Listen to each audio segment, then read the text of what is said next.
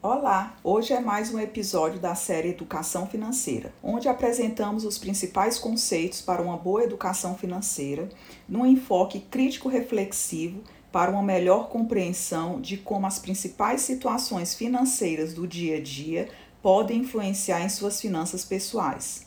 Esta série tem como um dos objetivos desenvolver sua capacidade de aprender a aprender. No episódio de hoje, enfocaremos sobre poupança e compras à vista ou a prazo, enfocando os principais aspectos das compras cotidianas e de grande valor e as diversas modalidades para se obter crédito pessoal. Como você organiza a sua lista de compras? Você faz planejamentos? Tudo que você compra ou consome decorre da sua vontade de consumo por impulso? Você já deve ter percebido que querer não é poder. Nem tudo que a gente quer comprar, a gente pode comprar. Então, é de suma importância planejar as suas compras. A essência do planejamento envolve desejar algo, ou seja, aquilo que você almeja comprar, estudar os caminhos para viabilizar seu desejo de compra e escolher o melhor caminho para comprar, ou seja, dentre as diversas opções de compra, qual é aquela que melhor se adequa ao seu orçamento. E um outro aspecto é agir, efetivamente a compra em si ser realizada dentro do seu orçamento. Entretanto, planejar não é garantia de alcançar o sucesso. Ou seja, se o planejamento não tiver sido efetuado considerando todas as variáveis do seu orçamento, você pode ter uma falha na execução e no resultado final. Por isso, o planejamento deve ser muito bem feito para que possa alcançar o sucesso. Quando você vai realizar uma compra, como costuma ser sua decisão para uma compra de um valor alto? Por exemplo, você quer trocar de carro. Você vende o seu carro à vista e compra outro carro por meio de financiamento e fica com o dinheiro da venda deste carro? Ou uma outra situação, você paga o máximo que pode na entrada e financia o restante? Ou você compra sempre à vista quando tem poupança suficiente para isto. De uma maneira geral, quando você vai comprar, você entra na primeira loja e já compra? Ou você é fiel a determinadas lojas e costuma fazer suas compras sempre nos mesmos estabelecimentos, independente do preço do produto? Ou você pesquisa os preços em diversos estabelecimentos nas mídias sociais, em todos os meios de comunicação para o produto que você deseja comprar e nas compras de supermercado. Você sempre vai quando sente falta de algo, sempre vai e compra aos poucos, ou você faz aquela compra do mês deixando para pesquisar no momento em que você vai comprar de uma única vez ou ainda elabora uma lista de necessidades e procura comprar o que efetivamente está faltando, planejando a sua lista de compras a cada duas ou três semanas. Essas e outras perguntas são de suma importância serem respondidas por cada pessoa, pois a forma em que você está tomando a decisão de compra irá influenciar no seu orçamento. Então, esse planejamento deve ser realizado de forma consciente. Nós sabemos que o nosso cérebro funciona de uma forma inconsciente. Então, a forma como você lida com o dinheiro está diretamente relacionado com a sua decisão de compra. Então, um exemplo: se não sabemos o preço real de um produto, todas as plaquinhas escritas oferta, promoção ou imperdível passarão a impressão para o nosso cérebro de excelentes oportunidades. E é de suma importância que a gente tenha esta separação do que é efetivamente oferta e do que é efetivamente um marketing de venda. Um outro exemplo de funcionamento inconsciente de nosso cérebro na hora de decisão de compra é, por exemplo, se não temos certeza se um produto está em falta em nossa casa.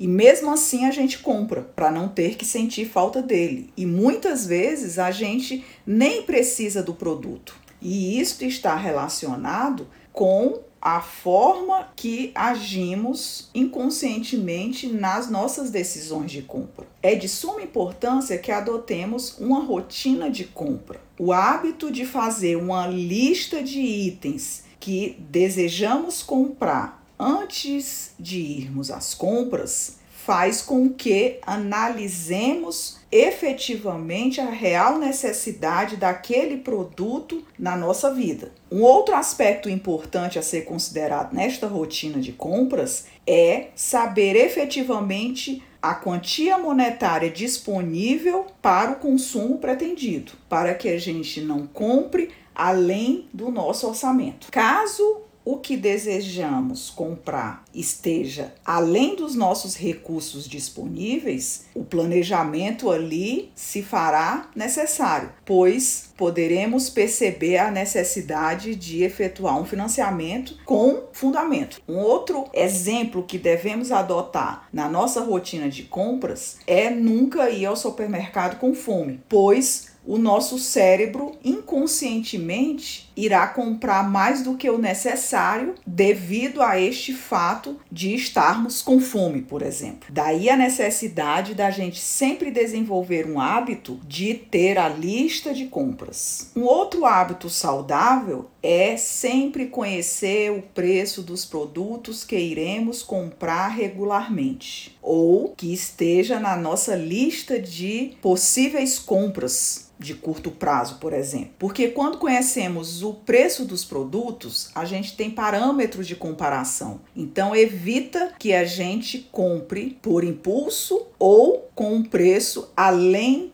do mercado. E uma outra dica é sempre a gente aproveitar as promoções da semana. Se você tem o hábito de ir sempre ao mesmo supermercado, por exemplo, verifique qual dia da semana existem as promoções para que você possa comparar os preços semanalmente das diversas promoções que são oferecidas nos diversos supermercados, por exemplo. Agora, quando a compra é de grande valor, como deveremos nos organizar para que a gente possa adquirir esses produtos?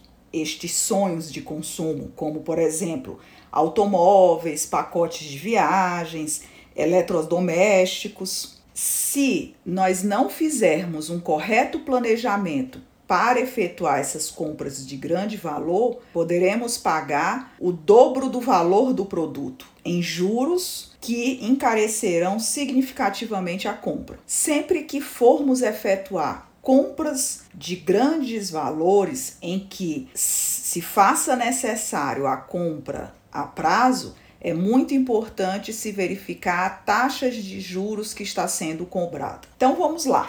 Quais são as principais regras para que a gente possa fazer compras de grandes valores? Primeiramente, deve-se definir estas compras de grande valor no curto, médio e longo prazo. Então, por exemplo, eu quero comprar um carro daqui a um ano. Então, estabeleça como uma compra de longo prazo. Estime o custo deste objetivo de longo prazo. Então, qual é o valor do carro que eu pretendo comprar? E isto deve ser repetido para cada objetivo de consumo que nós desejamos realizar, de curto ou de médio prazo também, em que a gente possa estabelecer a data de realização planejada e a prioridade para aquisição desse produto. Estabelecidos objetivos em curto, médio e longo prazo, agora é necessário elaborar o planejamento para conquistá-los por exemplo, se o objetivo é comprar um carro e foi determinado que seria de longo prazo daqui a 12 meses. Qual o melhor investimento que eu devo fazer para que eu aloque esse recurso para que daqui a 12 meses eu possa, por exemplo, dar a entrada neste carro? Ou, quem sabe, pagar à vista? Então, é necessário calcular quanto eu devo investir por mês para cada objetivo que eu tenha traçado, de curto, médio ou longo prazo, dentro da da minha realidade orçamentária. Algumas vezes, para que a gente possa realizar esses objetivos traçados, deveremos eliminar alguns outros objetivos de curto prazo, por exemplo, para que a gente possa comprar o produto desejado.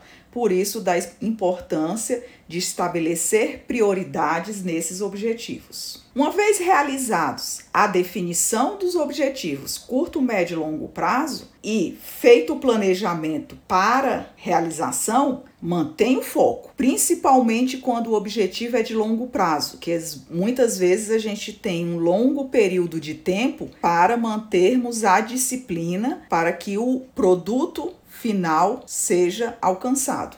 Então, mantenham o foco. Revisem periodicamente seu planejamento e, claro, se adequando à realidade do dia a dia que vai se apresentando no seu orçamento pessoal. Mas Lembre-se, nunca faça mudanças por impulso. E mensalmente você pode revisar esses planejamentos, o que foi efetivamente planejado e o que foi efetivamente realizado, para que você possa perceber, por exemplo, percentualmente, se houve uma variação muito grande do planejado para o realizado e o que ocorreu para que esse planejamento não fosse realizado em sua totalidade, por exemplo. Feito a definição dos objetivos, o planejamento conseguiu focar, chegou o momento de comprar. Como nós devemos agir durante as compras? Se conseguimos chegar até o momento da compra com disciplina e organização de nossas finanças, deveremos ter cuidado para a negociação. Todo mundo já deve ter ouvido falar na seguinte frase: "Ah, é papo de vendedor". E isso ocorre muito no momento das vendas. É importante a gente se manter equilibrado e evitar que a emoção tome conta da nossa decisão de compra. Se você demonstrar muito, por exemplo, que está louco pelo produto, você passará um código, uma mensagem para o vendedor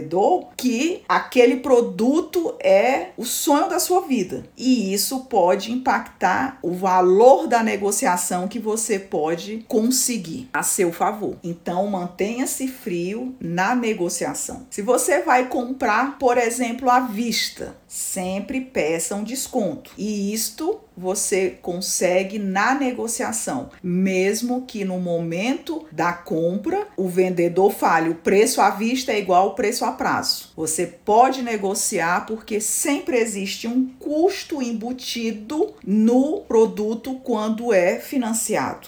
Então, você pode argumentar estes aspectos para que você consiga um bom desconto se você pagar à vista. Negocie sempre controlando os seus impulsos e tenha a seu favor o seu perfil de negociador. E você com isso terá excelentes oportunidades de compra, salvando o seu dinheiro para compras futuras. Quando vamos efetuar uma compra, muitas vezes a gente não tem o dinheiro para pagar à vista. Então, a gente se utiliza, por exemplo, de cartão de crédito ou até mesmo de compras parceladas na própria loja. Então, é importante que nós tenhamos crédito. O crédito é uma importante ferramenta para a nossa vida financeira. Quanto mais bem avaliado nós formos nesta capacidade de pagamento de nossas compras, mais crédito nós teremos em nossas instituições financeiras, por exemplo,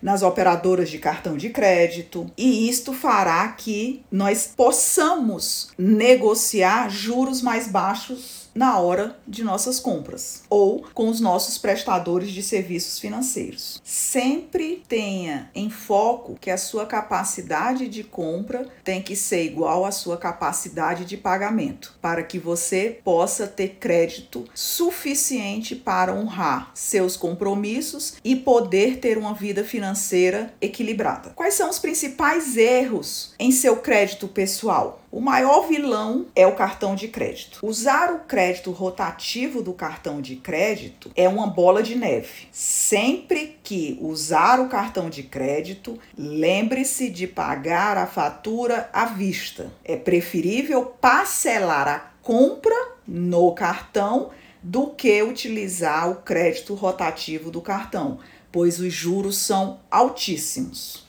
Evite ceder o seu nome a terceiros, ou seja, fazer empréstimos no seu nome para terceiros deve ser realizado em última instância, para que seu nome sempre se mantenha limpo nas instituições financeiras e em todos os estabelecimentos comerciais que fazem essa checagem do crédito pessoal. Um outro erro muito comum que faz com que o nosso crédito pessoal fique prejudicado é emprestar dinheiro a parentes e amigos. Se você vai emprestar dinheiro a parentes ou amigos, tenha certeza que você vai receber esse dinheiro na data acordada, pois evitará você ter desgastes no futuro e manterá seu nome limpo e não perderá o parente ou o amigo. Um outro erro é decidir por impulso. Isso está muito relacionado com as nossas decisões de compra que fazemos inconscientemente. Então, tome muito cuidado ao decidir comprar pela emoção. Faça as contas antes de comprar. Analise o seu orçamento para que você possa manter o foco. Sempre pesquise antes de comprar. Avalie as características do produto, compare os produtos nos diversos estabelecimentos e pesquise preço. Muitas vezes você pode se surpreender e conseguir economia nos seus recursos.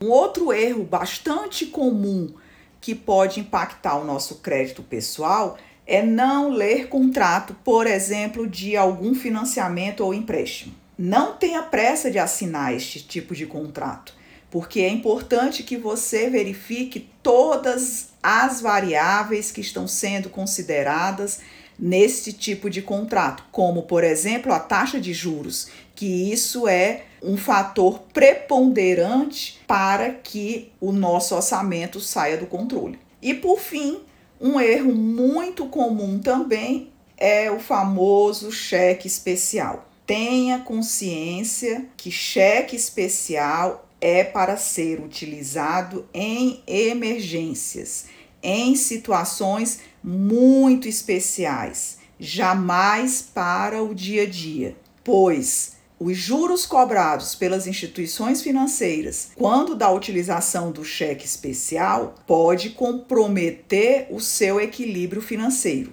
e se tornar uma bola de neve, da mesma forma da utilização do crédito rotativo no cartão de crédito. E isto fará que você acumule dívidas que podem chegar a um montante descontrolado. Então, foco e haja sempre com consciência e o mais rápido possível para que estes erros não se tornem rotina.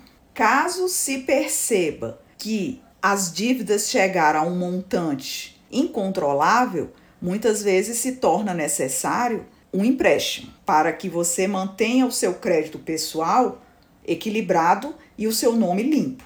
Então, utilizando-se do bom senso, você pode tomar recursos emprestados mas sempre considere as alternativas mais viáveis para o seu orçamento.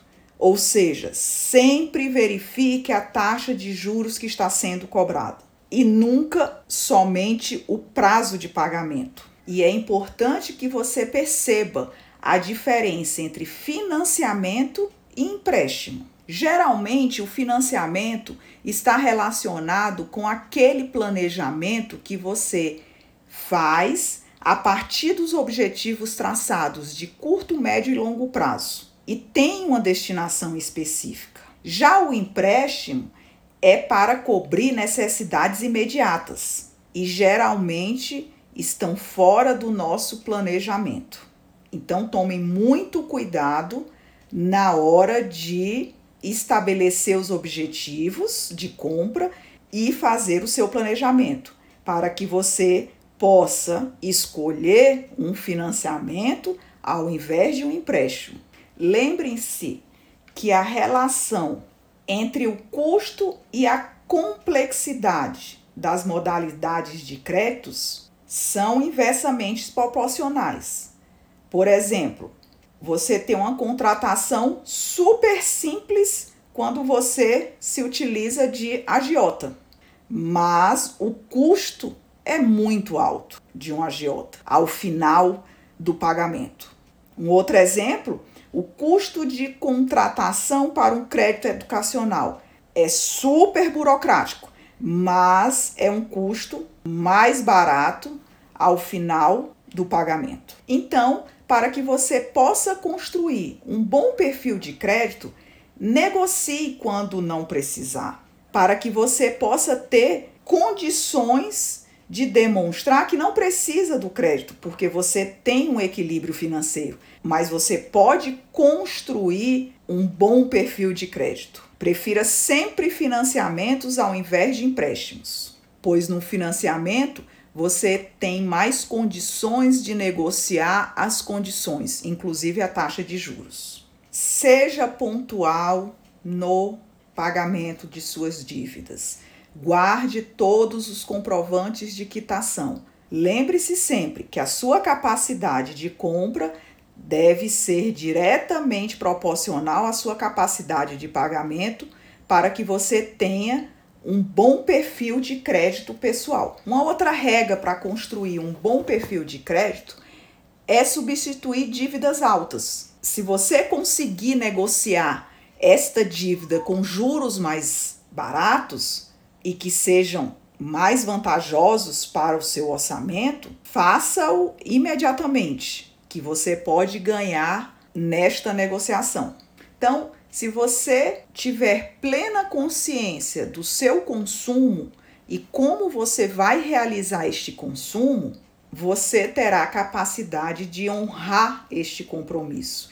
E o crédito jamais será um problema em sua vida. Ao saber diferenciar quando devemos realizar um financiamento ou quando devemos realizar um empréstimo, poderemos responder algumas perguntas no ato da contratação, como por exemplo, minha necessidade pode esperar? Tem algum bem que eu possa vender para evitar que eu faça um financiamento ou um empréstimo? Já estudei todas as alternativas possíveis de crédito para esta situação que eu estou me propondo a solucionar. Já conversei com meu gerente de conta no banco. Eu escolhi dentre as alternativas a melhor entre o financiamento ou o empréstimo que eu estou contratando. Depois de escolhida a modalidade de crédito, eu estudei a simulação de pagamentos.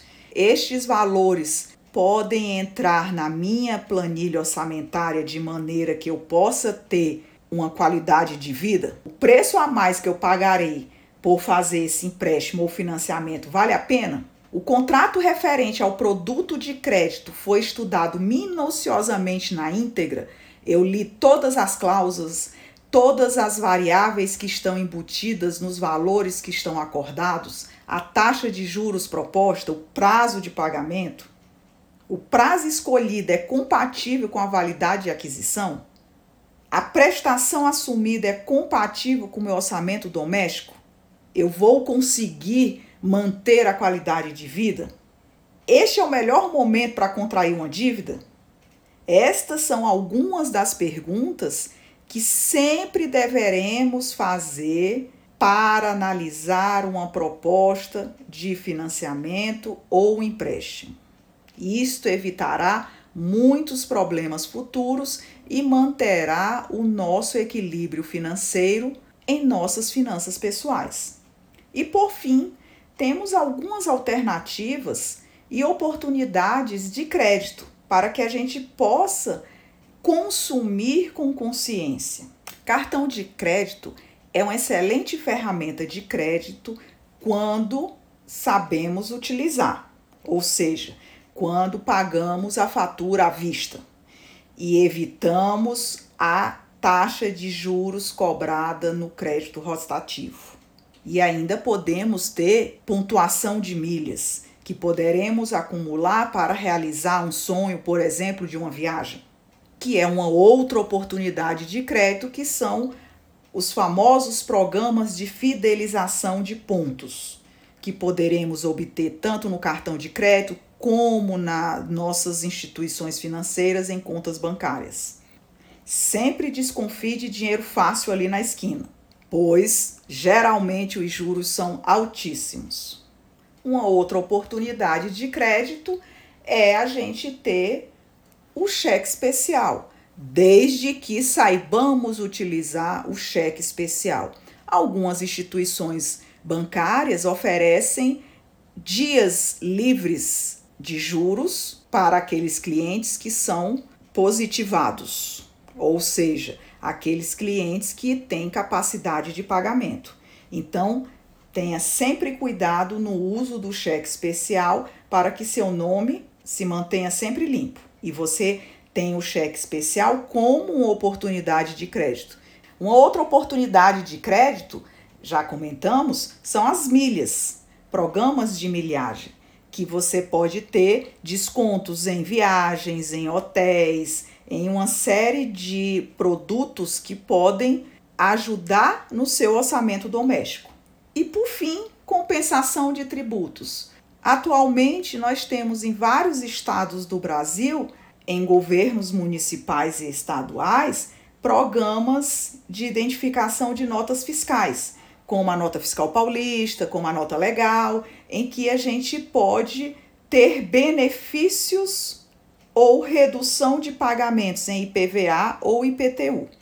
Então, é de suma importância que a gente sempre fique antenados com essas oportunidades de crédito, mesmo que seja em benefícios, pois indiretamente irá nos beneficiar no nosso orçamento doméstico. Este foi mais um episódio da série Educação Financeira. Hoje enfocamos as compras cotidianas e de grande valor e as diversas modalidades de crédito pessoal. Sigam as nossas mídias sociais e fiquem conectados conosco. Até o próximo episódio.